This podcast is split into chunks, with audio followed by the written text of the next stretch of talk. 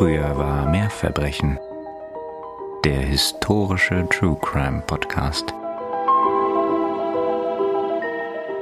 Wie blickten wir so frohgemut in die Zukunft, wie schwellte sich unsere Brust bei dem Gedanken, den liebenswürdigen, geistvollen, ritterlichen Kaisersohn, dem alle Herzen im weiten Reiche gehörten, in fernen Tagen das Zepter des Reiches ergreifen zu sehen. An der Seite des allgeliebten Monarchen sahen wir den Knaben zum Jüngling, den Jüngling zum Manne reifen, eine reich ausgestattete Persönlichkeit zur vollen Entwicklung gelangen, die einst den reichen Schatz an edlen Gaben, den die Vorsehung ihr anvertraut hatte, zur Beglückung der Völker Österreichs verwenden sollte. Die Geschicke unseres teuren Vaterlandes schienen unwandelbar vorgezeichnet. Und nun, heimtückisch, feige schlich sich der Tod in der Stille der Nacht an das Bett des Schlummernden heran, ein Muskel hörte auf, seine Arbeit zu tun, ein edles, großes Herz stand stille. Und als die Sonne im Osten heraufzog, beleuchteten ihre ersten Strahlen das starre, bleiche Antlitz des in seinem einsamen Jagdschlösse tot auf seinem Bette ruhenden Kaisersohnes. Es ist uns zumute, wie dem Landmanne, der des Abends zur Ruhe ging, der reichen Ernte gedenkend, die auf den Fluren ihre Reife entgegenharrte und am Morgen durch eisigen Frost all seine Hoffnung vernichtet zu sehen. Das war ein Zitat aus dem neuen Wiener Tagblatt vom 31. Januar 1889. Ja, sehr, sehr spannend. Und diesmal weiß ich auch, worum es geht. Zumindest meine ich es zu wissen. Ist das vielleicht die Meierlinge-Affäre? Das hast du sehr korrekt geschlussfolgert. Spannendes Thema. Ich freue mich drauf, auch wenn man das natürlich immer mit ein bisschen Vorsicht sagen muss. Hier sehr traurige Geschichte aber wirklich interessant und ich finde es toll, dass du diesen Fall für uns vorbereitet hast, zumal du ja auch schon die Geschichte um seine Mutter damals präsentiert hast. Und bevor wir jetzt zu viel spoilern vorweg, begrüßen wir euch erstmal ganz herzlich hier bei Früher war mehr Verbrechen. Dem historischen True Crime Podcast. Und hier sind natürlich, wie immer, Nina. Und Katharina. Und Katharina, die jetzt in der dritten Person von sich spricht, so ganz kaiserlich natürlich, muss dazu sagen als Disclaimer, dass sie noch ein bisschen erkältet ist. Das heißt, bitte verzeiht mir meine etwas belegte Stimme. Gegebenenfalls stärkeres Atmen oder Räuspern. Ich versuche alles, was etwas irritierend sein könnte, im Schnitt zu beheben. Ja, wir wechseln uns jetzt irgendwie ab, ne, mit den Erkältungen. Aber so ist es eben zu ja. dieser Zeit. Also der heutige Fall, das kann ich schon mal verraten, der hat viele Facetten und auch so einige Rätsel ranken sich um ihn, beziehungsweise wurden eigentlich um ihn gerankt im Nachhinein, bis hin zu allerlei Verschwörungstheorien. Es geht heute um Liebe, Depressionen, Erwartungen, familiären und gesellschaftlichen Druck und um Politik. Etwas, was mir bei der Recherche so ein bisschen augenöffnend vor die Füße fiel, das ist wahrscheinlich ein total banaler Umstand, ist tatsächlich der Zusammenhang, dass möglicherweise ohne den heutigen Fall und die Ereignisse, über die wir heute reden, der Erste Weltkrieg gar nicht ausgebrochen bzw. zu einem anderen Zeitpunkt mhm. ausgebrochen wäre. Denn in dieser Folge, Nina, du hast es ja schon angedeutet, geht es um die Tode von Marie Wetscherer und Kronprinz Rudolf von Österreich-Ungarn auf Schloss Meierling. Und Rudolf, der war zum Zeitpunkt seines Todes Thronfolger der österreich-ungarischen Monarchie. Und dieser Titel, der ging mit seinem Ableben an seinen Onkel Karl Ludwig von Österreich über und nach dessen Tod wiederum an dessen ältesten Sohn mit Namen, ihr könnt es euch nun sicher denken, Franz Ferdinand. Und gewünscht haben sich den heutigen Fall Christina, Nicola, Claudia, Nils und Katrin. Und die grüßen wir natürlich allesamt sehr, sehr herzlich. Ja, herzlichen Dank, ihr Lieben. Und wenn ihr euch auch mal einen Fall von uns wünschen möchtet, darüber würden wir uns sehr freuen, oder auch sonst irgendwie Feedback geben möchtet oder einfach mal nett mit uns in Kontakt treten, dann könnt ihr das gerne tun, nämlich auf unserem Instagram-Kanal oder auch per E-Mail. Alle Kontaktmöglichkeiten findet ihr natürlich wie immer in den Show Notes, also der Folgenbeschreibung. Und in der Folgenbeschreibung findet ihr natürlich auch, wie immer, ihr kennt diesen ganzen Abwasch ja schon zur Genüge, den Link zu unserer kleinen Kaffeekasse. Und auch da freuen wir uns wirklich riesig, wenn ihr Lust habt, uns da zu unterstützen. Aber, und das ist wirklich ganz wichtig zu sagen, wir sind auch sehr, sehr dankbar, wenn ihr uns zuhört, weiterempfehlt, bewertet oder was euch sonst noch so Schönes einfällt, mit unserem Podcast zu tun. Also herzlichen Dank dafür. Und ganz herzlichen Dank natürlich an all diejenigen, die über unsere Kaffeekasse an uns gedacht haben. Also das ist wirklich so eine tolle Unterstützung und das macht diesen Podcast für uns alle möglich und das ist echt toll. Außerdem gibt es da draußen ja auch immer noch unser kleines Buch, auf das wir wieder mal unaufdringlich hinweisen möchten. Also wenn ihr Lust habt auf ein Sachbuch zum Thema historische Verbrechen, dann greift doch gerne zu und lest unser Buch. Das würde uns auch sehr freuen. Und in diesem Sinne sind wir fertig mit dem Notwendigen für heute und können uns dem Fall widmen. Ich bin sehr gespannt und werde dir jetzt lauschen. Bevor es jetzt losgeht, aber noch eine Triggerwarnung, die mir wichtig ist. Denn in diesem Fall geht es erstens um Gewalt und Missbrauch auch gegenüber Kindern. Es geht um Depressionen und Suizidgedanken und es geht dann auch um Selbsttötung und erweiterten Suizid. Das heißt, wenn das alles Themen sind, mit denen ihr euch heute oder zu diesem Zeitpunkt gerade nicht auseinandersetzen wollt oder die euch dann triggern, hört eine andere Folge, und genießt dann etwas anderes von uns auf den Ohren. Wir beginnen diese Folge bei dem bekanntesten Protagonisten dieses Falles. Das heißt nicht, dass er auch wichtiger ist als andere in diesem Fall. Es ist nur über ihn am allermeisten bekannt und er hatte halt eine ganz besondere Brisanz und er scheint mir auch tatsächlich so ein bisschen die treibende Kraft hinter vielen der Ereignisse zu sein, über die wir heute reden. Nämlich Rudolf Franz Karl Josef. Das ist der Kronprinz von Österreich-Ungarn und der wurde am späten Abend des 21. August 1858 im niederösterreichischen Neuen Schloss Laxenburg als drittes Kind von Kaiser Franz Josef I. und Kaiserin Elisabeth, die wir heute ja meist als Sissi kennen und über deren gewaltsamen Tod wir schon in Folge 47 gesprochen haben, geboren. Der frühe Tod von Rudolfs erstgeborener Schwester Sophie die war im Jahr vor Rudolfs Geburt gestorben. Der soll dazu geführt haben, dass sich Sissy von ihren Kindern sehr schnell und alsbald zurückzog und auch von dem nun neugeborenen Rudolf. Rudolf ist der einzige männliche Nachkomme des Paares und somit automatisch Thronfolger.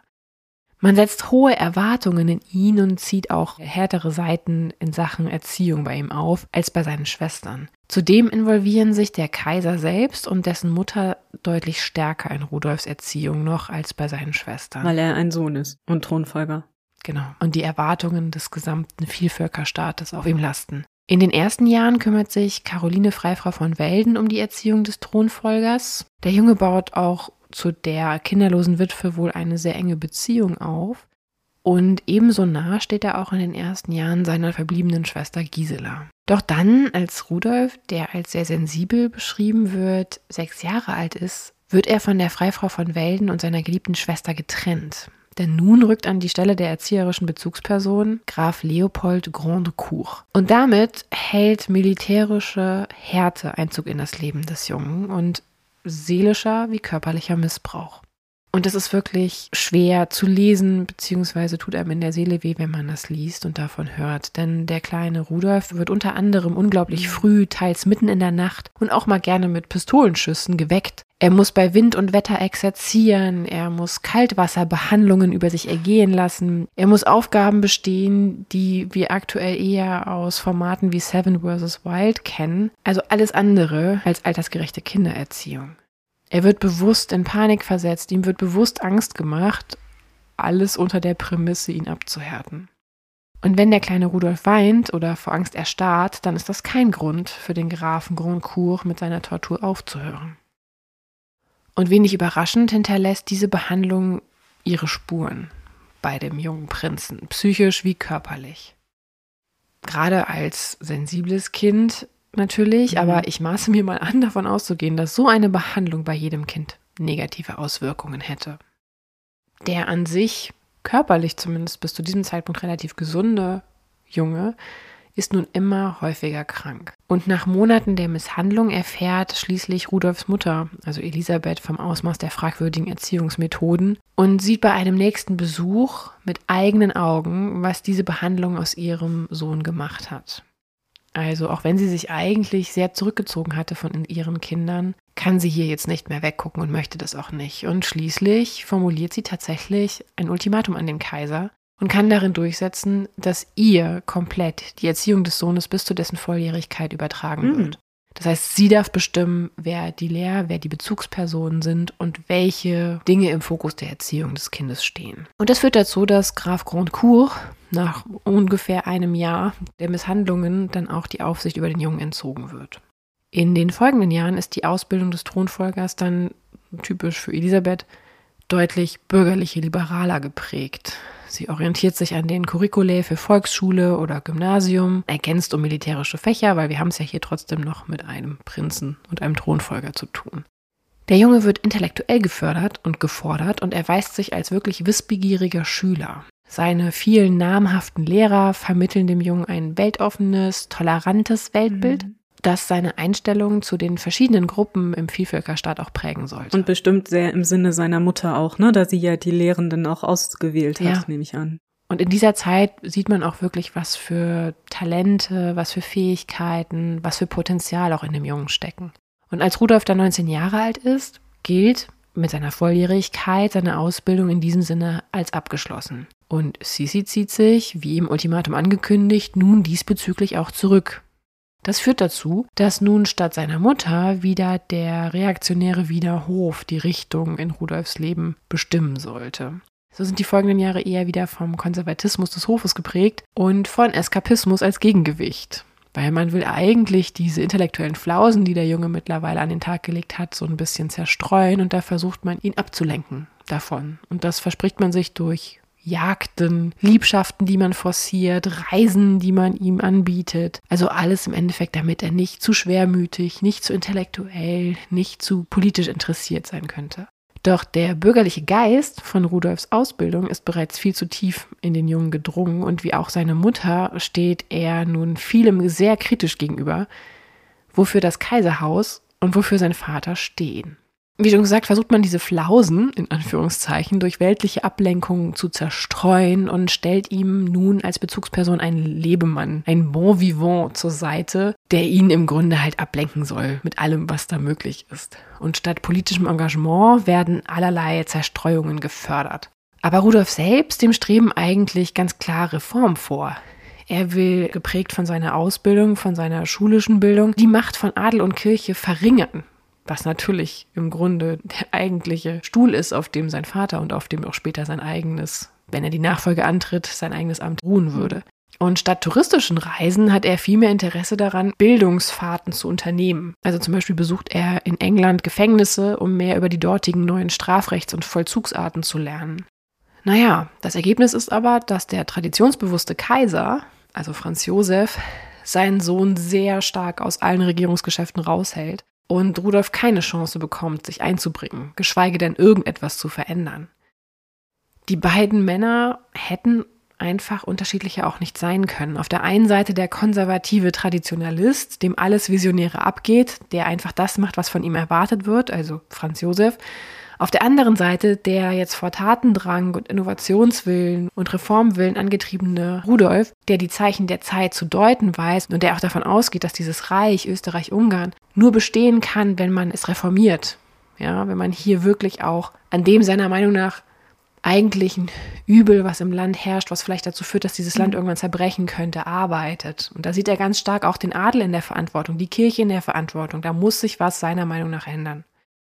Aber so abgestellt aufs Abgestellgleis im Grunde und nur noch mit der Erwartung konfrontiert, dass er sich bitte ablenken soll, nimmt Rudolfs Frust stetig zu. Ihm ist natürlich vollkommen bewusst, dass er ausgebremst wird. Denn eigentlich natürlich qua seiner Stellung, wenn nicht er wäre dann, er hätte theoretisch alle Möglichkeiten, Veränderungen zu erwirken. Doch da sein Vater ihn kalt stellt, bringt es ihm überhaupt nichts, dieses Wissen um diese Reformmöglichkeiten zu haben. Ja, da geht es ihm ja ähnlich wie seiner Mutter, ne? Das endet im Zweifel in Ja. großer Frustration und ja. So wird der junge Rudolf aufgerieben zwischen den Wünschen und Erwartungen seines Vaters und auch seinen eigenen Erwartungen an sich, an das Amt, was er eigentlich irgendwann mal einnehmen soll. Aber natürlich auch auf der anderen Seite den Erwartungen, die liberale Kräfte im Land jetzt auch in ihn setzen.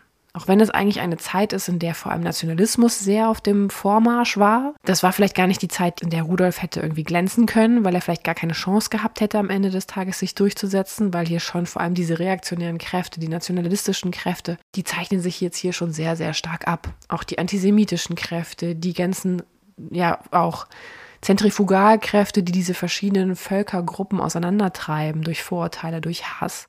Und da ist eigentlich dieser junge Mann, der eigentlich möchte, dass das alles zusammenwächst und zusammenkommt und dass auch die, die Schichtgrenzen ja, vermildert werden, vermindert werden. Er ist jetzt kein charismatischer Reformer. Er setzt sich zum Beispiel auch nie Zeit seines Lebens aktiv öffentlich gegen seinen Vater zur Wehr. Das macht er nicht. Dazu ist er dann doch zu konservativ erzogen und hält sich daran. Aber am Ende hat er eigentlich die Hoffnung, etwas da dem entgegenzusetzen. Und es gibt auch Leute im Land, die theoretisch auch diese Hoffnung in ihn setzen. Und am Anfang der von mir zitierte Ausschnitt aus dem Wiener Tagblatt zeigt das ja auch ganz deutlich. Da geht es ja ganz darum, wir haben Hoffnung gesetzt in einen Nachkommen, in einen Thronfolger und jetzt ist er gestorben.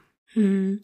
Aber es ist sicherlich auch so, dass so ein Thronfolger ja schon qua seiner Geburt immer einige Hoffnungen trägt. Ne? Also da ist ja auch ein großer Druck, der auf diesem Jungen lastet, ohne sein eigenes Verschulden. Ja.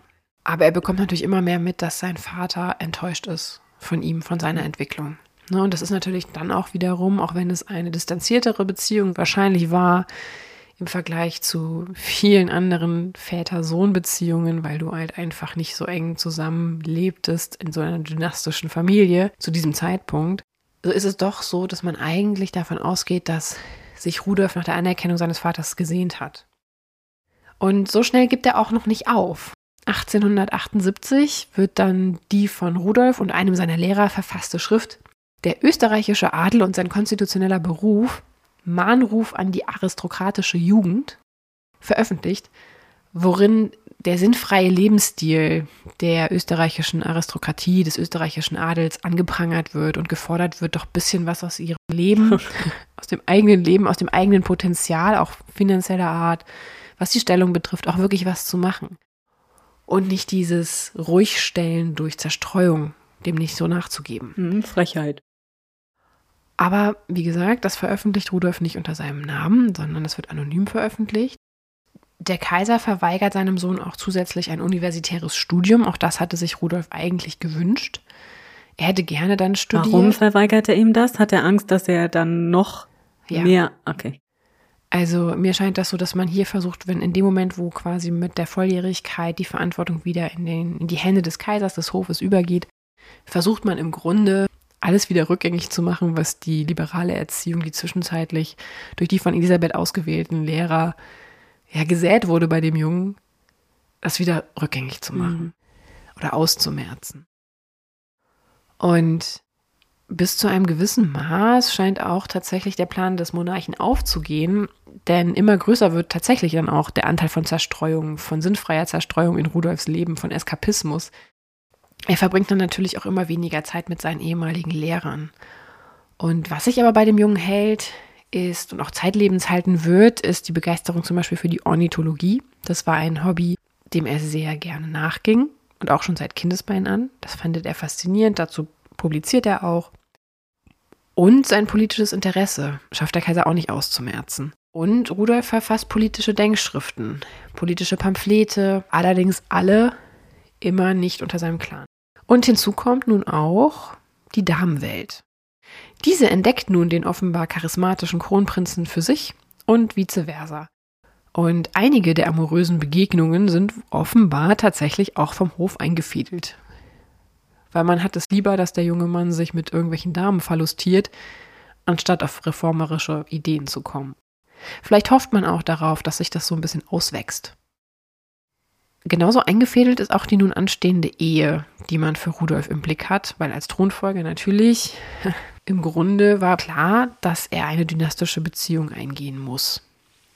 Und die standesgemäße Auserwählte, die ist die Tochter des belgischen Königs, Stephanie Clotilde Louise Hermine Marie Charlotte von Belgien. Tatsächlich geht Rudolf diese Beziehung auch ohne Murren ein. Ich sagte ja schon, im Grunde, er verachtet extrem viel an diesem Kaiserhaus, an diesem dynastischen Leben, aber richtig auflehnen tut er sich auch nie. in der Form. Er weigert sich jetzt nicht, Stefanie zu heiraten. Er befürchtet aber auch gleichzeitig keinerlei größere Einschränkungen. Er hat gar nicht die Erwartung an diese Ehe, dass es eine Ehe mit einer Frau sein könnte, die er vielleicht mag oder liebt. Nö, was ja auch zu jener Zeit jetzt unwahrscheinlich ist. Ja, und tatsächlich ist es für ihn auch erstmal überhaupt gar keine Einschränkung, diese Beziehung einzugehen, denn sogar zur Verlobung in Brüssel bringt er in seinem Tross seine damalige Geliebte mit. Ja, wie gesagt, also das war, glaube ich, jetzt nicht so außergewöhnlich. Nö. Und am 10. Mai 1881 heiraten dann auch die 16-jährige Stefanie und der 22-jährige Rudolf in der Wiener Hofpfarrkirche. Doch Stefanie hat kein gutes Standing am Wiener Hof schon von Anfang an nicht. Man macht sich über sie lustig. Sie ist denen ein bisschen zu groß, ein bisschen zu plump, ein bisschen zu hässlich, ein bisschen zu dick. Mhm. Es ist keine sehr schöne Situation für die junge Braut. Und sie wird auch niemals am Wiener Hof richtig gut gelitten werden. Aber in den ersten Jahren läuft die Ehe der beiden frisch Vermählten eigentlich ganz gut oder überraschend gut. Im Herbst noch des gleichen Jahres lernt Rudolf dann den 24 Jahre älteren Chefredakteur des Neuen Wiener Tagblattes kennen, also der Zeitung, aus der ich vorhin zitiert hatte zu Beginn. Mhm. Und die beiden Männer freunden sich an. Der Journalist bestärkt den Kronprinzen in den folgenden Jahren immer wieder in seinem politischen Engagement. Er druckt dessen politische Leitartikel ab, er fordert die auch ein, er bestellt die, allerdings immer verdeckt oder unter eigenem Namen. Auch veröffentlicht Rudolf anonym weitere Werke, doch bei Hofe findet man wohl relativ bald heraus, wer oft hinter den Schriften steckt. Und in der Öffentlichkeit bleibt leider auch die erhoffte Resonanz aus. Das heißt, er hat dadurch nichts gewonnen. Auf der einen Seite wird er zu, bei Hofe dafür verachtet, dass er diese Schriften aufsetzt, dass er Kritik übt. Er macht es aber verdeckt. Und auf der anderen Seite bekommt er damit aber auch überhaupt nicht das, was er möchte, nämlich diese Aufmerksamkeit, dass sich was ändert im Land. Mhm. Und nun ist er an dieser Stelle auch frustriert.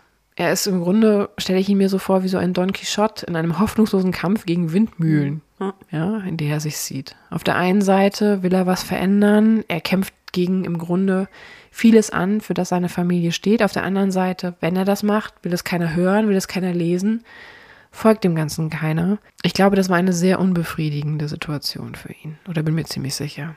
Ja, das Ganze ist ja sicher auch sehr komplex, ne? Könnte ich mir vorstellen. Ja. Wieder ohne jegliche psychologische Ausbildung. Aber es hat ja sicherlich auch viel damit zu tun, einfach so einen Ort oder so einen Platz für sich selbst zu finden, ne? sich selbst zu definieren, sich abzugrenzen von diesen starren Regeln, von dem konservativen Herrscherhaus, dass man sich profiliert und eben nicht nur das Abziehbild seines Vaters ist oder so, sondern auch eigene Ideen hat. Genau, für etwas, was man tut, Ja. bewertet zu werden Genau. und nicht für etwas, für das man nur qua Geburt auserwählt wurde. Mhm. Man darf natürlich auch nicht vergessen, und das ist recht, würde ich mal sagen, ziemlich sicher, diese Erfahrung, die er als Sechsjähriger gemacht hat, mit diesem militärischen Druck, der auf ihn ausgeübt wurde, mit dieser Misshandlung, den er sich konfrontiert sah, das wird auch seine Spuren hinterlassen haben. Ja, sicher. Und vielleicht trägt das auch zum Beispiel dazu bei, dass er im Grunde diese letzte Grenze des Auflehnens Mhm. gegenüber seinem Vater nie überschreitet. Also öffentlich stellt er sich, wie gesagt, nie gegen den eigenen Vater. Und viele dieser Kämpfe, die er austrägt, die trägt er halt im Inneren aus. Und das alles formt wahrscheinlich, so empfinde ich das, eine Situation, in der sich wahrscheinlich jeder Charakter aufgerieben fühlen wird. Und zusätzlich zu dieser wachsenden Resignation und dem wachsenden Frust verschlechtert sich auch Rudolfs gesundheitlicher Zustand. Denn durch seine amorösen Abenteuer hat er sich 1886 mit Gonorrhoe infiziert.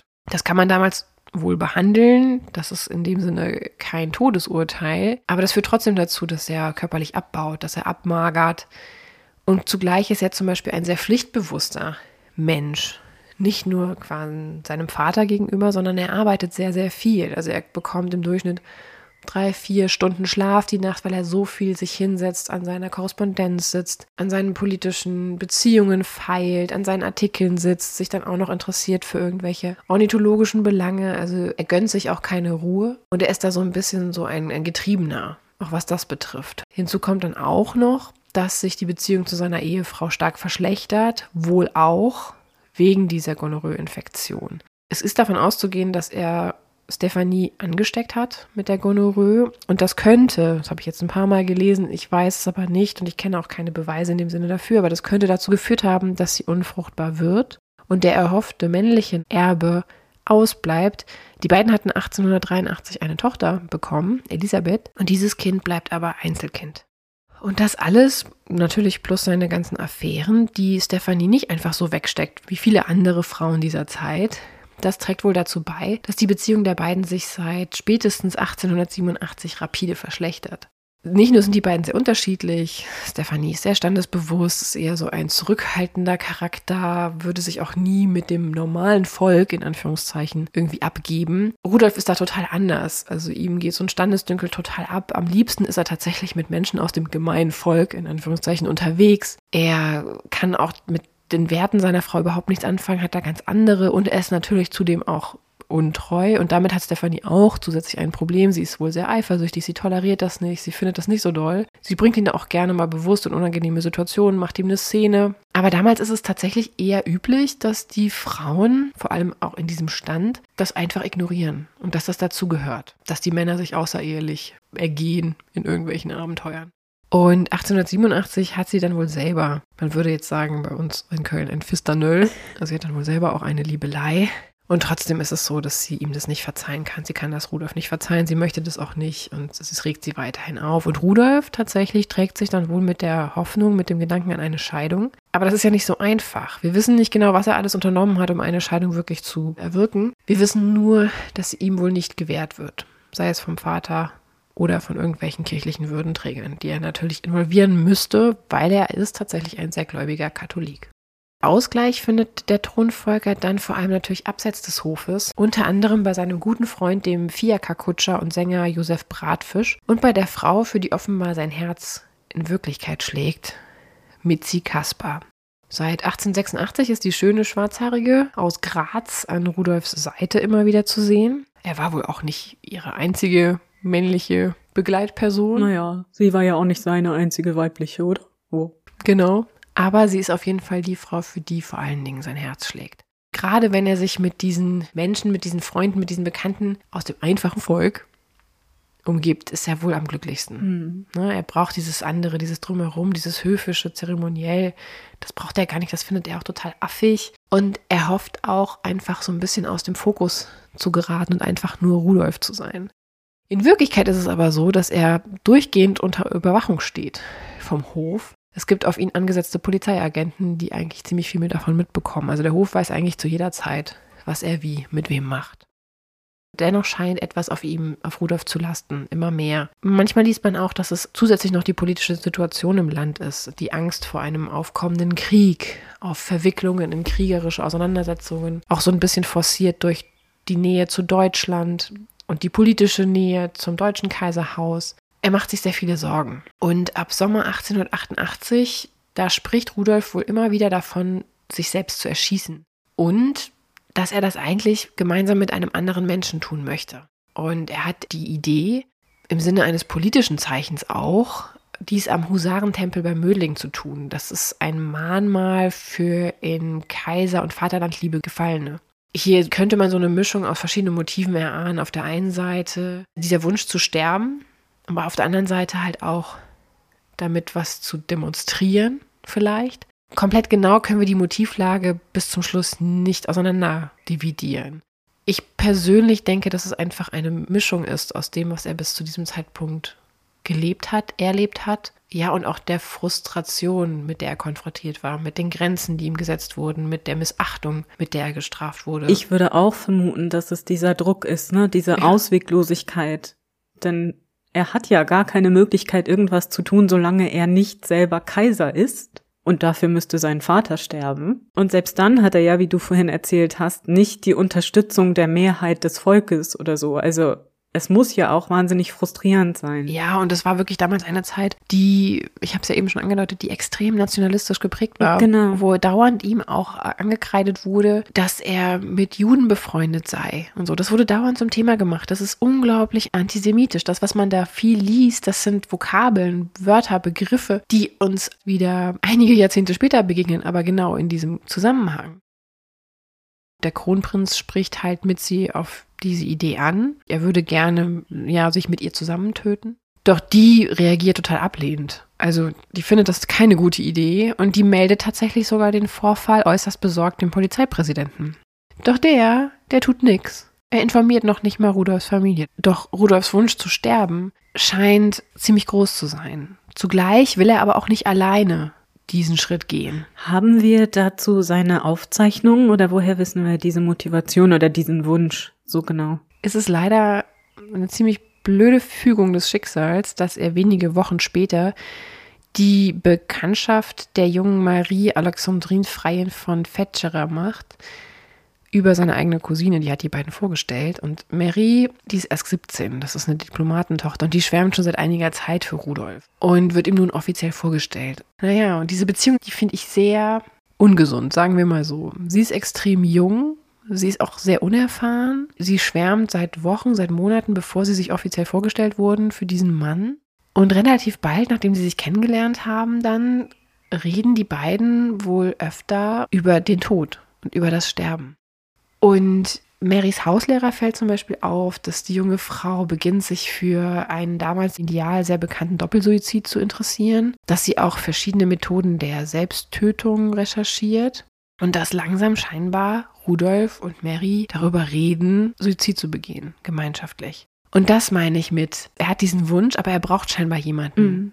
Es wirkt schon so, als würde er diese extreme Verliebtheit, die Jugendlichkeit von Mary ausnutzen bis zu einem gewissen Punkt, weil er diesen Wunsch hat und sie würde zu diesem Zeitpunkt alles für ihn tun oder mit ihm tun. Mhm. Und was erzählt er ihr über die Motive? Also, dass man sich gemeinsam suizidieren möchte, damit man zusammen sein kann im Jenseits? Oder ist das ein romantischer Gedanke oder sagt er ihr das ganz offen? Das, was sie dann auch später in ihren Abschiedsbriefen schriftlich fixiert hat, das deutet darauf hin, dass sie da total in einer romantischen Vorstellung gefangen ist. Er schenkt ihr zum Beispiel auch einen Ring aus Eisen und darin eingraviert sind die Buchstaben ILVBIDT. In Liebe vereint bis in den Tod. Aber dieser Mann, der hat eine ganz andere Vorgeschichte. Der kommt von einem ganz anderen Punkt. Ja, aber gerade das ist ja die Gefahr, ne? Dieser oder der diese junge Frau dann ausgesetzt war. Also weil er natürlich viel besser Bescheid weiß, also viel mehr erlebt hat und ganz anders damit umgehen kann. Genau, und ich will sie jetzt auch gar nicht in so eine naive Ecke drängen, weil das würde ja auch nicht gerecht werden. Aber sie ist, glaube ich, unglaublich einfach zu manipulieren. Genau, das denke ich ja. auch, ja. Und das ist das, was ich meinte mit, man merkt, dass er jemanden noch dazu braucht, weil eigentlich die nächste Frau, die ihm vorgestellt wird, nachdem Mitzi gesagt hat, das machen wir nicht, mit dieser Frau, die leider durch Zufall auch im Grunde für ihn relativ einfach wahrscheinlich ist zu überzeugen, diese Frau zieht er jetzt mit. Und am 13. Januar 1889, also nur wenige Monate nachdem die beiden sich kennengelernt haben, scheinen Mary und Rudolf eine Entscheidung zu fällen. An diesem Tag haben die beiden wohl auch das erste Mal Sex miteinander. Also zumindest gibt es einen Brief, den Mary später dann einer guten Freundin schreibt, wo sie deutlich macht, dass sie jetzt zur Frau geworden ist und wo sie aber auch andeutet, dass die beiden jetzt im Grunde den nächsten Schritt gehen werden, offenbar in ihrem Plan. Denn in den nächsten Tagen leiten beide alles so in die Wege. Also zum Beispiel am 18. Januar setzt Mary ihr Testament auf. Sie ist 17. Und dann am 26. Januar, da kommt es zu einer extrem großen und aufsehenerregenden Szene zwischen Rudolf und seinem Vater, Kaiser Franz Josef. Was genau zwischen den beiden passiert ist, ne, worüber die beiden genau geredet haben, das wissen wir leider bis heute nicht. Aber eine Hofdame schildert später, dass sie gehört haben will, wie der Kaiser dann seinem Sohn entgegenschrie, dass er nicht die Eignung habe, sein Nachfolger zu werden. Also, dass es hier eine Situation ist, die fast ja eigentlich zu einem emotionalen Bruch zwischen den beiden Personen führt und die offenbar bei Rudolf auch so ein bisschen so das letzte Zünglein an der Waage war und den finalen Anstoß für Rudolf gegeben hat, seinen Plan nun wirklich in die Tat umzusetzen. Weil danach, also nach dieser Begegnung mit seinem Vater, da ordnet er seine Angelegenheiten. Er vernichtet zum Beispiel gegebenenfalls kompromittierende Schriftstücke. Er räumt auf, er schmeißt weg. Da hat sich schon was in ihm nochmal verändert. Den Abend des 27. Januars, den verbringt Rudolf dann nochmal mit seiner geliebten Mitzi. Und dann am 28. Januar fängt der Plan, der eigentliche Plan richtig an zu laufen. In seinen Gemächern in der Hofburg verfasst er tagsüber am Vormittag nicht nur eine Ergänzung zu seinem Testament, das schon ein paar Jahre älter ist, sondern auch vier Abschiedsbriefe. Unter anderem an seine Ehefrau und auch an Mitzi. Und das ist ein Abschiedsbrief, der trieft vor Liebe, der trieft vor Sehnsucht. Er vermacht ja auch in seiner Testamentsergänzung einiges an Geld. Also es wird deutlich, dass eigentlich Mitzi die Frau ist, die er liebt. Dann im nächsten Schritt des Planes bringt seine Cousine, die er die beiden vorgestellt hatte, Mary zu ihm in die Hofburg. Sie weiß aber nicht, was das Paar eigentlich vorhat. Und erst als Mary sich dann über einen Hinterausgang mit dem Kutscher Bratfisch, der ja mit Rudolf befreundet ist, aus dem Staub macht, schwant der Cousine langsam dass da irgendwas im Gange ist, dass die beiden irgendwas vorhaben. Aber sie kann nichts ausrichten, also Rudolf lässt sie da auch auflaufen. Gegen Mittag dann verlässt auch Rudolf Wien in Richtung Südwesten. Und das ist nämlich die Richtung, in die Bratfisch mit Mary auch schon unterwegs ist in der Kutsche. Und dass Rudolf die Stadt verlässt, das wird dann auch fein säuberlich gemeldet von dem zuständigen Polizeiagenten. Und getrennt voneinander kehren dann Mary und der Kronprinz der Stadt den Rücken. Und ihr Ziel ist Schloss Meierling. Das ist ein Jagdschloss, das hatte der Prinz einige Jahre zuvor gekauft und umgebaut für seine Zwecke. Es war halt nur wichtig hier bei dem Plan, den beiden oder vor allen Dingen auch Rudolf, dass sie nicht zusammen gesehen werden, wie sie die Stadt nach Meierling verlassen. Dann für den 29. Januar hat Rudolf zwei Jagdfreunde auf das Schloss geladen. Da wird man sich jetzt erstmal fragen, so, hä, wieso das denn, wenn man weiß, was später passiert ist. Das eine ist Graf Rudolf Heuers und Rudolfs Schwager Prinz Philipp Coburg. Und offenbar möchte Rudolf die beiden als Zeugen, ja, für das, was er nun vorhat. Da Mary sich versteckt hält auf Meierling, wissen die beiden Männer auch erstmal nicht, dass sich noch eine junge Frau mit ihnen auf dem Schloss auffällt. In den nächsten Stunden verfassen Mary und Rudolf weitere Abschiedsbriefe. Unter anderem schreibt er einen Brief an seine Mutter, Sissy, ein weiterer Teil von Rudolfs Plan wird dann am Abend aktiv. Denn eigentlich ist für den Abend in Wien in der Hofburg ein großes Familienessen anberaumt. Und sein Schwager Philipp, der ja bei ihm zum Jagen auf Meierling ist, der reist auch tatsächlich zurück nach Wien dafür. Doch Rudolf lässt sich entschuldigen und behauptet, er sei krank und könne deswegen nicht dazukommen. Das führt aber dann dazu, dass der Wiener Hof sagt, okay, wenn du wirklich krank bist, wir schicken mal den Leibarzt des Kaisers vorbei und auch einen Polizeiagenten, weil wir sind so ein bisschen skeptisch. Das Ganze wird jetzt losgetreten. Die beiden Männer werden Richtung Meierlingen entsandt. Doch es ist klar, dass die nicht vor dem nächsten Morgen dort ankommen werden, weil die Fahrt dorthin eigentlich nur bei helllichtem Tag stattfinden kann. Das ist keine Fahrt, die ist relativ beschwerlich. Die kannst du mit einer Kutsche nicht nachts machen zu dem Zeitpunkt. Und deswegen weiß Rudolf jetzt, okay, es sind zwei Männer unterwegs. Die kommen aber erst am nächsten Tag an. Die auf dem Jagdschloss zu der Zeit verbliebenen, sein Schwager ist ja in Wien, die begeben sich nun zu Bett. Und der Kammerdiener Loschek, also der Kammerdiener von Rudolf, der schläft im Zimmer neben den Räumen des Kronprinzen, in denen auch Mary weilt. Und der schildert später, dass er gehört hat eigentlich, dass die ganze Nacht über die beiden geredet hätten, Mary und Rudolf. Und dann bricht der 30. Januar 1889 an. Am Morgen um circa 6.10 Uhr betritt Rudolf dann Loscheks Zimmer. Der Kronprinz, er ist offenbar vollständig angezogen, bittet seinen Kammerdiener doch bitte die Kutsche richten zu lassen und vorfahren zu lassen. Und okay, Loschig wird natürlich dem Kronprinzen keinen Wunsch abschlagen. Der macht sich wie geheißen auf den Weg, geht Richtung Hof und vernimmt plötzlich zwei Schüsse. Sofort eilt Loschek zurück oder erzählt das später und bemerkt dann vor der Tür zu Rudolfs Zimmer schon den Geruch nach Pulver, nach Schießpulver. Und als der Kammerdiener versucht, in das Zimmer zu kommen, findet er beide Zugänge, die es gibt, verschlossen vor. Es gab nämlich eine reguläre Tür und noch eine Tapetentür, die zum Badezimmer und zu einer Hintertreppe führte. Allerdings kennen wir dazu nur die Aussage des Kammerdieners, es hat sonst außer ihm niemals jemand diese zweite Tapetentür geprüft, aber wir gehen mal davon aus, dass es stimmt und beide Türen von innen verschlossen sind. Und dann passiert etwas, was so ein bisschen mysteriös ist, denn Loschek entscheidet sich nun zu warten, anstatt Alarm zu schlagen. Er wartet nämlich auf die Rückkehr des Prinzen Coburgs, also des Schwagers von Rudolf, der ja nach Wien zum Familienessen gereist war. Und es war aber klar, der kommt um 8.10 Uhr mit dem Zug zurück und in Meierling wieder an. Und es erklärt man sich im Nachhinein so, dass Loschek und wahrscheinlich auch der Kutscher Bratfisch in die Pläne von Rudolf eingeweiht waren und er sie gebeten hatte, doch erst in das Zimmer vorzudringen, wenn die beiden Zeugen wieder auf Meierling sind. Mhm. So ereignet es sich das dann kurz vor acht, Loschek dann doch sich mal aufmacht, den Grafen Heuers, der ja auch noch auf Meierling ist, zu wecken und teilt diese mit. Er habe versucht, den Kronprinzen zu wecken, aber dessen Tür sei verschlossen und er kommt irgendwie nicht weiter. Er macht sich langsam Sorgen. Loschek erzählt nun auch so peu à peu, kommt, rückt mal so ein bisschen damit raus, dass der Kronprinz auch nicht alleine ist im Zimmer. Weil bis dahin weiß ja sonst keiner, zumindest von den beiden Gästen, dass auch noch Mary sich in Meierling aufhält. Und nun trifft auch der Prinz ganz pünktlich, der Prinz Coburg ein und man entscheidet sich gemeinschaftlich die Tür zu Rudolfs Zimmer einschlagen zu lassen. Und den Männern bietet sich folgender Anblick. Der rund 50 Quadratmeter große Raum liegt im Dunkeln. Einige Kerzen erhellen noch so ein bisschen einige Flecken. Die Fenster sind verschlossen, Mhm. also zugezogen. Und vielleicht auch hier als Hinweis, die Fenster waren damals schon seit zwei Jahren vergittert von außen. Ja, aus Sicherheitsmaßnahmen kennt man ja heutzutage auch noch bei einigen Häusern.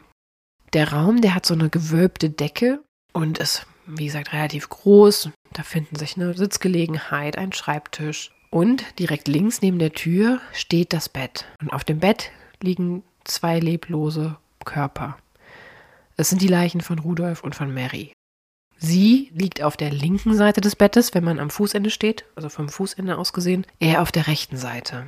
Und seine Leiche hängt so leicht vom Bett runter und unter ihm am Boden bildet sich langsam eine Blutlache. Graf Heuers, der lässt sich nicht groß aufhalten angesichts dieser Wendungen, der macht sich schleunigst auf den Weg nach Wien, um den Hof zu unterrichten.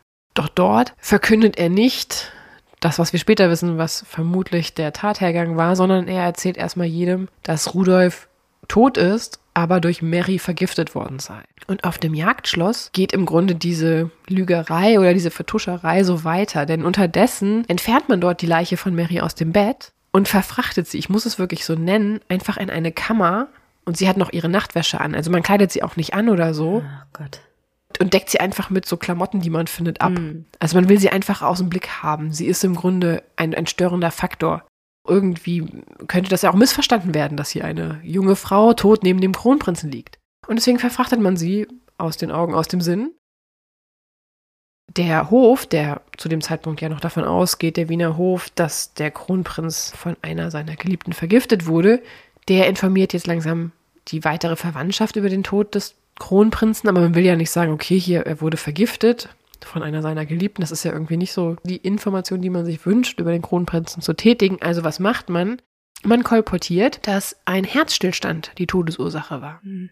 Also spricht sich dann schnell rum und nun erscheinen auch die ersten Abendzeitungen mit der Nachricht von Rudolfs Tod. Und auch hier heißt es, es habe einen Herzstillstand gegeben, der zum Tod des Mannes geführt hatte.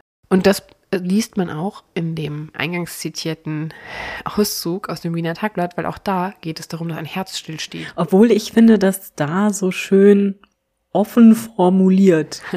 Weil da stand ja, glaube ich, irgendwie ein Herz hörte auf zu schlagen oder so. Ich meine, das tut es ja. Das stimmt. ne, in jedem Fall. Insofern, du sagtest ja auch, dass er da mit dem Chefredakteur war, Genau. sehr gut befreundet war und vielleicht hatte der ja schon auch irgendwie eine Ahnung. Ich befürchte, zu dem Zeitpunkt, als das erschien, glaubte man vielleicht noch diese Variante.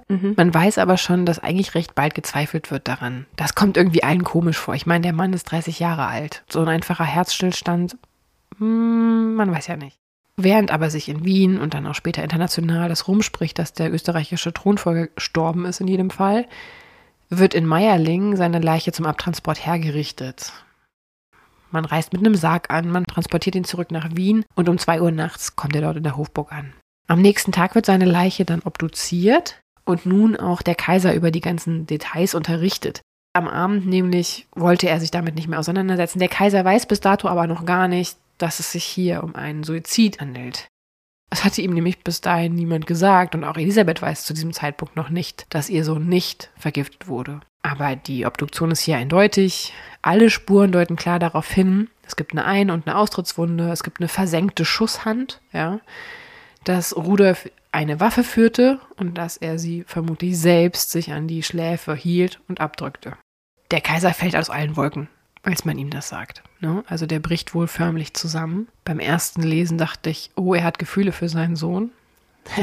Im Nachhinein fühlt sich das eher so an, als wäre er zusammengebrochen, weil er einen Suizid als so unangebracht empfindet und so schambehaftet, dass das ihn in die Knie zwingt. Ja. Für die Aufbahrung der Leiche von Rudolf wird dann die Kopfwunde, die er ja hatte, unter einer Wachsprothese versteckt. Und auch entgegen Rudolfs Wunsch, den er in den verschiedenen Abschiedsbriefen auch artikuliert hatte, wird er nicht zusammen mit Mary auf dem Friedhof von Heiligenkreuz beerdigt. Das ist ein Ort in der Nähe von Meierling, sondern er wird weil das der Hof so wünscht, in der standesgemäßen Kapuzinergruft seine letzte Ruhe finden. Natürlich ohne Mary, von der ja die Öffentlichkeit bisher immer noch nichts weiß, dass sie auch tot ist, weil sie immer noch in diesem Wandschrank Schrägstrich Kammer liegt. Damit Rudolf aber trotz des Suizides in der Gruft bestattet werden kann, sind sie jetzt so ein bisschen auf die Hilfe der Ärzte angewiesen und glücklicherweise, wie durch einen Zufall, bescheinigen diese, dass es im Gehirn des Thronfolgers Beweise für abnormale Geisteszustände in Anführungszeichen gäbe.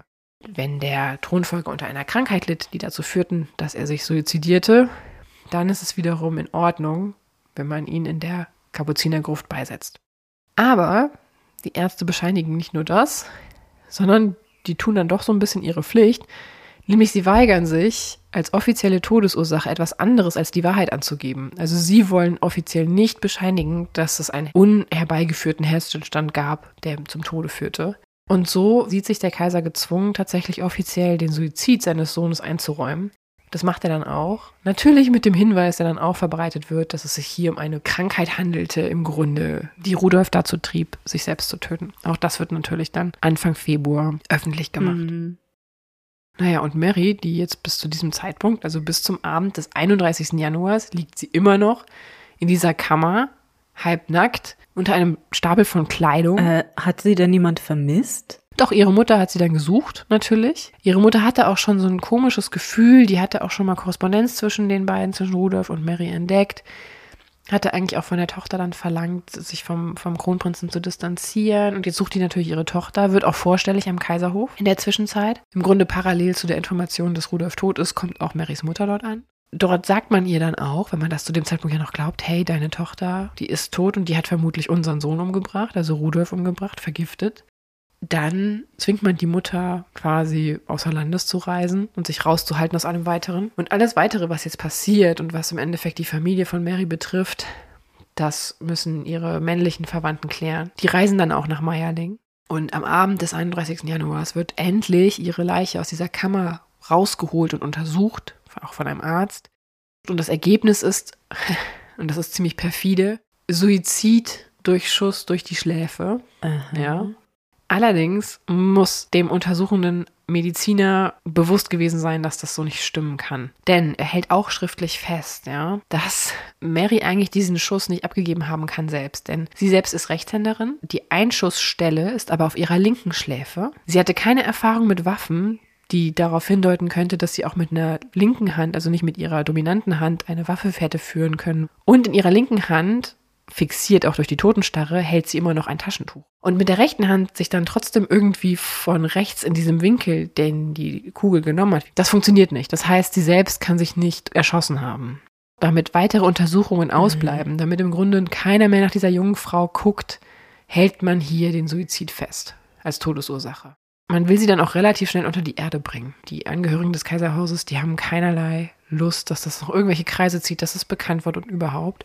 Und so werden ihre männlichen Verwandten angewiesen, sie einzukleiden, in die Kleidung, die sie auch bei ihrer Ankunft in Meierling anhatte.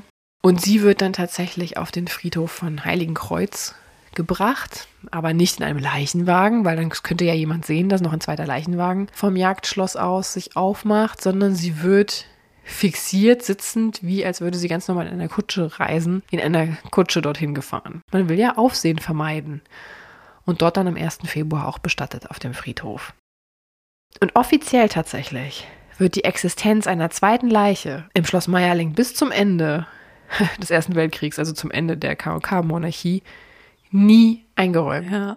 Tatsächlich ist es aber so, dass eigentlich schon, weiß ich nicht, wenige Stunden später in Wien die Gerüchte kursieren. Und auch schon Anfang Februar kursiert auch ihr Name. Und irgendwann ist eigentlich allen bewusst, was passiert ist oder dass zumindest sie auch tot ist. Die Details kennt man aber nicht. In der Öffentlichkeit zumindest. Mhm.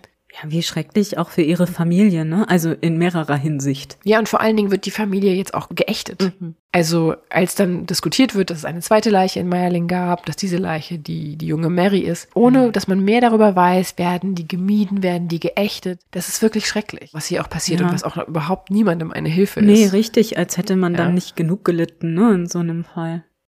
Ich habe die Geschehnisse euch jetzt so geschildert, wie ich aufgrund der Faktenlage glaube, dass sie sich ereignet haben. Meiner Meinung nach bleibt hier auch relativ wenig Raum für Spekulation. Ich möchte aber nicht verschweigen, die Vertuschungspolitik des Wiener Hofes gepaart mit Rudolfs politischem Engagement tragen tatsächlich dazu bei, dass es schnell verschiedenste Verschwörungstheorien zum Tod des Thronfolgers und zu den Ereignissen auf Schloss Meierling gibt. Ich will hier nur ein paar aufzählen, weil ich wirklich nicht glaube, dass eine von denen zutrifft, aber Manche vermuten, dass Rudolf an der Planung eines Putsches gegen seinen Vater beteiligt war und deshalb vom Wiener Hof ermordet wurde. Marys Tod ist dann quasi ein Zufall. Sie wird quasi von einem Querschläger erwischt, Hä? was aber ja alles überhaupt nicht zusammenpasst, Nee. weil wir wissen mittlerweile, dass das fast ein aufgesetzter Schuss war bei ihr. Also das ist auf jeden Fall und auch vom Winkel her, das war nicht ein Querschläger, der aus Versehen sie getötet hat. Ja, und vor allem würde man doch nicht das als Selbsttötung deklarieren. Das war ja, wie wir jetzt sehen, in der Reaktion des Kaisers nichts, worauf man sich gerne berief oder was man gerne zugab in Ja. jener Zeit. Dann gibt es auch noch die, die Vermutung, die Theorie, der ganze Suizid, der ganze Tatort sei fingiert gewesen und in Wirklichkeit seien Rudolf und Mary außer Landes geflohen. Äh, auch, Auch das, das, äh, ja, da sprechen auch die gefundenen sterblichen Überreste gegen. Dann äh, sei Rudolf von ausländischen Kräften ermordet worden, als er sich wiederum weigerte, einen Putsch gegen seinen Vater zu unterstützen. Aber auch das ist absolut absurd und geht vollkommen entgegen der Fakten. Wir wissen ja, wie gesagt, in Meierling selbst, von außen hätte keiner, wenn nicht auch der Kammerdiener oder der Kutscher involviert gewesen sein, aber eigentlich von außen durch die Fenster oder so hätte keiner eindringen können. Es ist also sehr wahrscheinlich, dass einfach alle Beteiligten für diese Tragödie schon im Zimmer waren, als man das Zimmer aufbrach, nämlich Mary und Rudolf. Ja. Und das ist wieder so ein Fall, der so traurig ist, also ganz abgesehen vom Offensichtlichen, weil man dann diese Verschwörungstheorien darauf dichtet und dieser Wahrheit, der wahren Geschichte gar nicht gerecht wird, ne? nämlich diesem sich so gefangen fühlenden jungen Mann, der in dieser furchtbaren Situation lebte, aus welchen Gründen nun konkret auch immer oder was genau dazu geführt hat, aber auf jeden Fall ging es ihm sicherlich sehr schlecht. Und es ist sehr schade, dass man dann so eine Verschwörungstheorie darüber dichtet. Ja. Und dann gibt es noch die Theorie, Rudolf hätte in Meierling eine Liebschaft oder Liebschaften gehabt, unter anderem mit der Frau eines Försters. Und der gehörnte Ehemann, der habe dann wiederum sich rächen wollen und den Kronprinz getötet. Und Mary hätte dann aus Verzweiflung hinterher Suizid begangen. Dann gibt es noch die Theorie, dass Mary von Rudolf schwanger gewesen sei und deshalb entweder den Wunsch gehabt hätte zu sterben oder dass ein Schwangerschaftsabbruch schief ging. Aber wenn man überlegt, dass sie sehr wahrscheinlich am 13. Januar das erste Mal Sex hatten und sie Ende Januar beide starben, ist es doch sehr unwahrscheinlich, dass innerhalb von wenigen Wochen das Ganze sich, also selbst wenn sie schwanger geworden wäre, hätte sie das nach zwei Wochen schon gewusst, erstens und zweitens, das, das macht überhaupt alles gar keinen Sinn. Ja, und drittens, und das ist jetzt nicht so gemeint, dass es ins Lächerliche zu ziehen sei, aber man bricht ja so etwas nicht durch einen Schuss in die Schläfe ab. Genau. Und auch da hast du ja wieder eben auch schon gesagt, also dann hätte man eine andere Theorie nach außen hin vielleicht gesponnen. Mhm. Ne? Es gibt noch ganz viele andere Theorien, ganz viele andere Möglichkeiten. Der Fantasie scheint hier offenbar keine Grenze gesetzt zu sein. Und ich glaube, das ist wirklich halt geschuldet tatsächlich, dass der Hof sich so sträflich verhalten hat. Also, dass sie nicht von Anfang an anders mit der Situation umgegangen sind. Die haben ja so viel versucht zu vertuschen. Die haben dann auch im Nachhinein versucht, Papiere verschwinden zu lassen. Die haben das auch ganz gut geschafft. Also, eigentlich hatte Rudolf zum Beispiel auch verfügt, dass ein bestimmter Bekannter von ihm um die ganzen Papiere kümmert. Und dass nur sein Zimmer ausgeräumt werden darf, wenn der dabei ist. Das haben sie natürlich vollkommen ignoriert. Die haben Sachen entwendet, die haben Sachen weggebracht, die haben versucht auch Schriftstücke verschwinden zu lassen, haben das wohl auch geschafft. Und auch zum Beispiel die Tatwaffe wird bis heute, soweit ich weiß, von der Familie unter Verschluss gehalten. Also die haben halt auch ganz viel versucht, intern zu klären, intern zu regeln. Ich kann das ja irgendwo nachvollziehen, aber das hat leider nicht der Wahrheitsfindung beigetragen, sondern im Gegenteil, glaube ich, viel eher jetzt noch diese verschiedenen Verschwörungstheorien befüttert. Ja, und dann ist natürlich immer, wenn so eine berühmte, im Zentrum der Öffentlichkeit stehende Person zu Tode kommt, irgendwie vorprogrammiert, dass es Gerüchte gibt, ne? Auf die eine oder andere Ja. Weise. Das sieht man ja in zahlreichen Fällen, was Ja. das Ganze nicht unbedingt besser macht. Rudolfs Mutter Sissy, die trifft der Tod ihres Sohnes extrem schwer. So schwer, dass sie den Rest ihres Lebens trauerschwarz tragen sollte.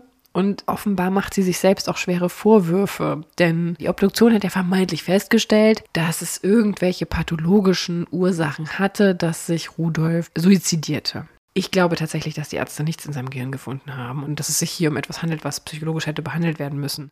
Aber bei Sissy führt das dazu, dass sie wirklich denkt, dass der Teil ihrer Familie, und da gibt es ja einige Individuen, also sei es zum Beispiel halt Ludwig II. Ja, von Bayern, mhm. sie glaubt, dass es ihre Schuld ist, dass ihr Sohn so eine Neigung hatte und diesen Schritt gegangen ist.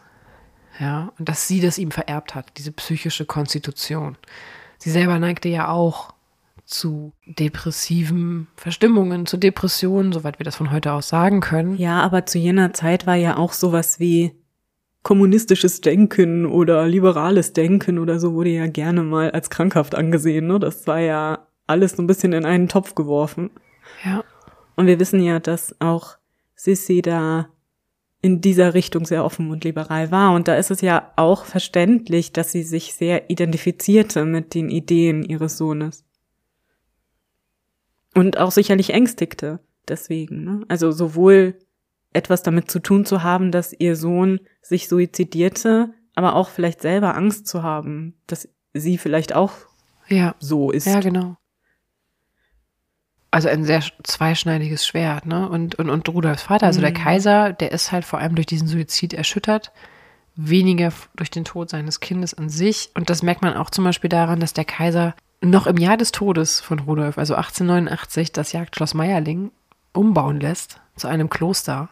Und die Räume, in denen sich Rudolf und Mary getötet haben, die, die existieren heute nicht mehr. Also heute befindet sich genau an der Stelle des Tatortes die Klosterkirche und genau an der Stelle, wo das Bett stand, in dem die beiden Leichen gefunden wurden, der Altar der Klosterkirche. Ach, aber man darf ja auch nicht vergessen, dass sein Vater auch nicht frei aufgewachsen war. Also auch der war geprägt Natürlich. durch diese ja. Erziehung, die man ja auch Rudolf angedeihen lassen wollte zumindest. Und seine Mutter hat ihn nicht beschützt und er ist eben eben dieser Erziehung ausgesetzt gewesen und deswegen war er ja auch ein sehr, sehr harter Mann nachher. Ja. Also im Zweifel vielleicht nicht nur deswegen, aber will sagen, das ist nicht nur, weil das vielleicht ein böser Mensch war oder so, sondern auch da gibt es natürlich diese Lebensumstände. Genau. Mhm. In jedem Fall wird verfügt, dass die Nonnen, die dort leben, bis heute, also die Karmeliterinnen, die sollen täglich für Rudolf beten. Und soweit ich weiß, tun sie das tatsächlich auch bis heute. Ach, das ist ja spannend. Mhm. Und lange hielten sich verschiedene Theorien, wie Mary tatsächlich starb. Bis zum Sommer 1991, als ein Linzer Möbelhändler in einer Nacht- und Nebelaktion die sterblichen Überreste von Mary vom Friedhof Heiligen Kreuz stiehlt. Ein Möbelhändler? Ja. Okay. Der hatte halt hobbymäßig ein sehr großes Interesse an dem Fall, ist sich aber bewusst, wir haben da nicht viele Unterlagen zu. Es gibt so ein paar Kopien dieser Untersuchung von, von Marys sterblichen Überresten und er verspricht sich davon halt Aufklärung. Ich kann ihn irgendwo verstehen. Mhm. Und er geht wohl auch sehr pfleglich damit um. Also er protokolliert alles, er holt die aus diesem Sarg. Und er übergibt tatsächlich die sterblichen Überreste an zwei Gerichtsmediziner, die beide unabhängig voneinander das Ganze begutachten und wirklich festhalten, dass es sich hier um eine Tote handelt, die durch einen Kopfschuss gestorben ist. Und die können auch ganz klar sagen, von wo bis wo die Kugel durch den Kopf drang. Und es ist nicht so wahr zum Beispiel, dass Mary erwürgt wurde oder bei einer fehlgelaufenen, falsch gelaufenen Schwangerschaftsabbruch starb oder vergiftet wurde oder sonst was, sondern die können ganz klar feststellen, dass es sich auch hier um eine Schusswunde im Kopf handelte, die todesursächlich war. Der Möbelhändler wird geschnappt. Der stellt sich quasi auch, also meiner Meinung nach, und die sterblichen Überreste von Mary, die kommen dann auch wieder an ihren Platz. Diesmal sind sie allerdings bis heute deutlich besser geschützt und können nicht einfach so aus dem Grab entfernt werden. Hm. 2015 tatsächlich, man denkt ja immer, dieser Fall ist schon so alt. Kann es denn sein, dass da immer noch neue Erkenntnisse kommen? Aber 2015, da findet man im Zuge einer Revision in einer Wiener Bank eine Ledermappe. Und in dieser Ledermappe befinden sich mehrere Briefe unter anderem. Und zwar Briefe, die auf dem Briefpapier aus dem Jagdschloss Meierling geschrieben wurden und auch mit dem Siegel des Kronprinzen Rudolf versehen sind. Oh Gott, wie spannend. Stell dir mal vor, du findest sowas. Und die unterschrieben sind von Mary Wetscherer. Diese Briefe müssen tatsächlich in Marys letzten Tagen auf dem Schloss entstanden sein, in den letzten Stunden. Also zu den Briefen gehören, die sie dort mit Rudolf parallel noch geschrieben hat. Aha. Das sind Briefe alles an ihre Verwandten, an ihre Familie, Abschiedsbriefe, ganz klar, also mit, mit der Erwähnung der geplanten Selbsttötung. Also hier nochmal ein weiterer Beweis dafür, dass es sich von beiden Seiten um eine bewusste Tat handelte. Mhm. Und diese Briefe, die, die hatten, wurden erst von der Krone quasi konfisziert, also vom Wiener Hof, die kamen dann später aber wieder zur Familie und es ist davon auszugehen, dass diese Mappe, diese Ledermappe, Marys Mutter gehörte und sie die in die Bank gebracht hat zur Aufbewahrung. Und nachdem Marys Mutter starb, hat irgendwie keiner gewusst, dass diese Briefstücke oder, oder diese Schriftstücke dort sind. Und so konnte man die finden. Und diese Briefe, die lassen leider keinen Zweifel an Marys Absichten. Und da betont sie auch nochmal, ich wollte es eben nicht vorwegnehmen, aber da betont sie nochmal, dass es hier sich um eine Liebestat handelt. Mhm. Gemeinsam mit diesem Wissensstand und auch mit den Untersuchungen der sterblichen Überreste von Mary Wetscherer und ihrer ja auch schon zuvor geschilderten Rechtshändigkeit scheint meiner Meinung nach daher folgender Tathergang am wahrscheinlichsten. Und es gibt auch viele AutorInnen, die sich dem anschließen. Am Morgen des 30. Januars 1889, um nach 6.10 Uhr, erschießt Rudolf die auf dem Bett sitzende Mary mit einem Schuss, wahrscheinlich aus seinem Armeerevolver. Wir wissen es nicht genau, weil die Waffe ja im Besitz der Familie ist. Also er steht vor ihr, hält ihr die Waffe gegen ihre linke Schläfe und schießt. Das Projektil ja, durchschlägt ihren Kopf, tritt aus hinten und schlägt schräg hinter ihr im Nachttisch ein. Es gibt nämlich Schilderungen von Zeugen, dass sich dort in diesem hölzernen Nachttisch tatsächlich eine Kugel findet später. Und es passt auch, wenn man sich das mal räumlich vorstellt. Könnte das auch gut funktionieren. Mhm. Mary sagt leblos zur Seite, ja, und Rudolf bettet dann ihre Beine auch oben auf dem Möbel auf das Bett. Er selbst geht einmal ums Bett herum, setzt sich auf die rechte Bettseite, wenn man am Fußende steht, von dort aus gesehen, und mit der Hilfe eines Spiegels, so eines Handspiegels, schaut er, dass er die richtige Stelle hat, tatsächlich, an der er die Waffe bei sich ansetzen kann und drückt dann selber ab. Er sagt ebenfalls leblos zusammen, bleibt auf dem Rand des Bettes so ein bisschen überhängend liegen und deswegen bildet sich dann unterhalb seiner Leiche dann auch die Blutlache. Ich glaube, dass es sich so ereignet hat. Ich glaube, dass das der Tatablauf war. Der tragische Tatablauf. Und so sinnlos, ne? Beide Tode sind so sinnlos. Ja. In jedem Fall sind wir damit am Ende des heutigen Falles und der sogenannten Affäre Meierling, die leider im Nachhinein zu oft mit wilden Theorien ausgeschmückt wird. Ich finde, es ist überhaupt nicht nötig, hier noch was dazu zu dichten. Aber bevor ich mich jetzt hier ergehe in einer Bewertung, Mhm. Was hast du denn das nächste Mal für uns? Ja, wie du letztes Mal muss ich euch auch wieder ein wenig auf die Folter spannen, denn ich bin auch noch unentschlossen. Ich habe auch zwei sehr interessante Geschichten, die ich mir angeschaut habe und muss noch schauen, welche ich genauer recherchieren möchte für das nächste Mal. Also, man darf gespannt bleiben. Okay, dann hoffen wir, dass ihr uns gewogen bleibt, dass ihr genauso gespannt seid auf die nächste Folge und euch auch genauso freut wie ich. Yay! Und dann hören wir uns hoffentlich wieder in zwei Wochen mit komplett geheilten Stimmen und Stimmbändern und mit euch, Genau, wenn es wieder heißt, früher war mehr Verbrechen. eurem historischen True Crime Podcast.